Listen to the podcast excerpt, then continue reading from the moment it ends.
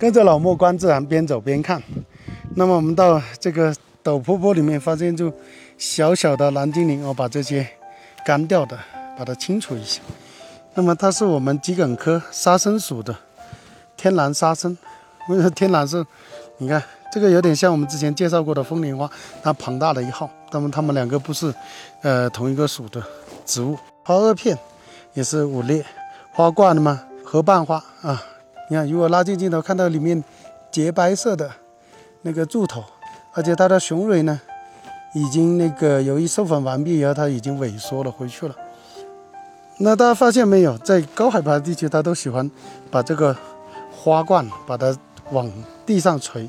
那么往地上垂的一个意思，实际上也是我们刚才一直反复讲的，就给昆授粉昆虫提供提供一个庇护所。那么这样子的话，那昆虫在里面。呃，爬行的时候就可以帮它授粉。实际上，在植物里面，我们的生存策略和授粉策略，就是说，所有的植物开花、传粉等等，这些都是为了扩大它的种群优势。而且还发现我们的龙胆，嗯，还没有开放。那么这个叶是，它是个护生叶，叶上面也备有很多的绒毛，也就意味着它，呃，也是因为我们在高海拔，特别在我们第一峰脚下的时候，它下雪厚厚雪覆盖的时候。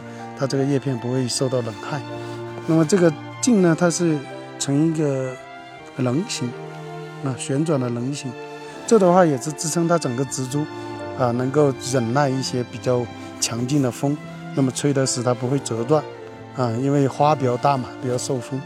大家如果想来看看这个蓝精灵，那你需要锻炼好体力哦，因为要翻过一座又一座的垭口以后才能看到它美丽的身影。